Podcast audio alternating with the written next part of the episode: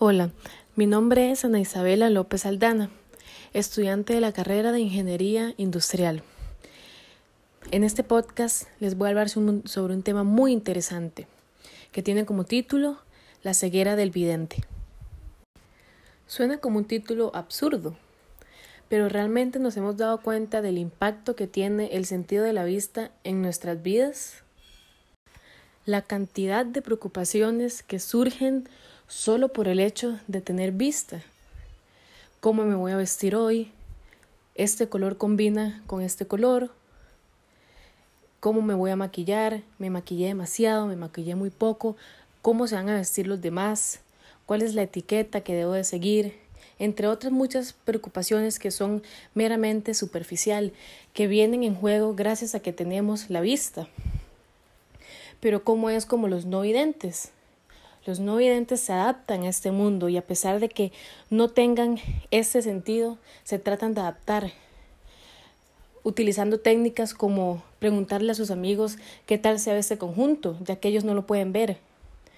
En el libro de Mirar sin ver por la autora Ellie Kashnak se expresa un ejemplo en el cual una no vidente lesbiana expresa que ella quiere tener un corte de lesbiana para que el resto sepan que ella es lesbiana. Pero ¿qué es un corte de lesbiana? ¿Por qué ella se está tratando de adaptar a un mundo de evidentes? Es por eso que este tema es tan interesante. Estamos en un mundo donde la vista lo es todo, es nuestro primer lenguaje, es nuestra primera forma de comunicación. Es por eso que tiene tantas repercusiones en nuestra vida sin siquiera nosotros percibirlo.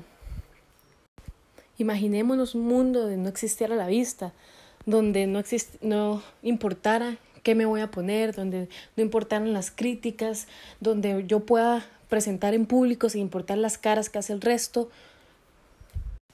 Un mundo donde no importaría el color de piel, la altura, el peso e incluso el género. Se puede tocar un tema muy importante que es cómo sabe un no vidente que un hombre tiene que estar con una mujer, que una pareja está conformada por un hombre y una mujer.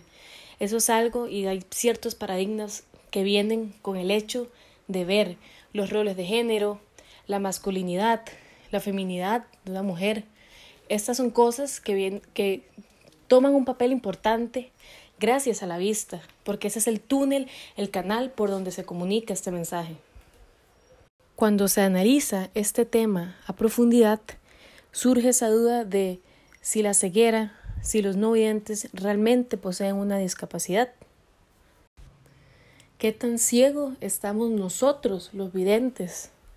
¿Qué nos estamos perdiendo por el sobreestímulo de la vista?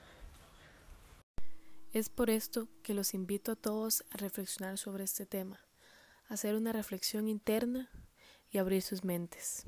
Gracias.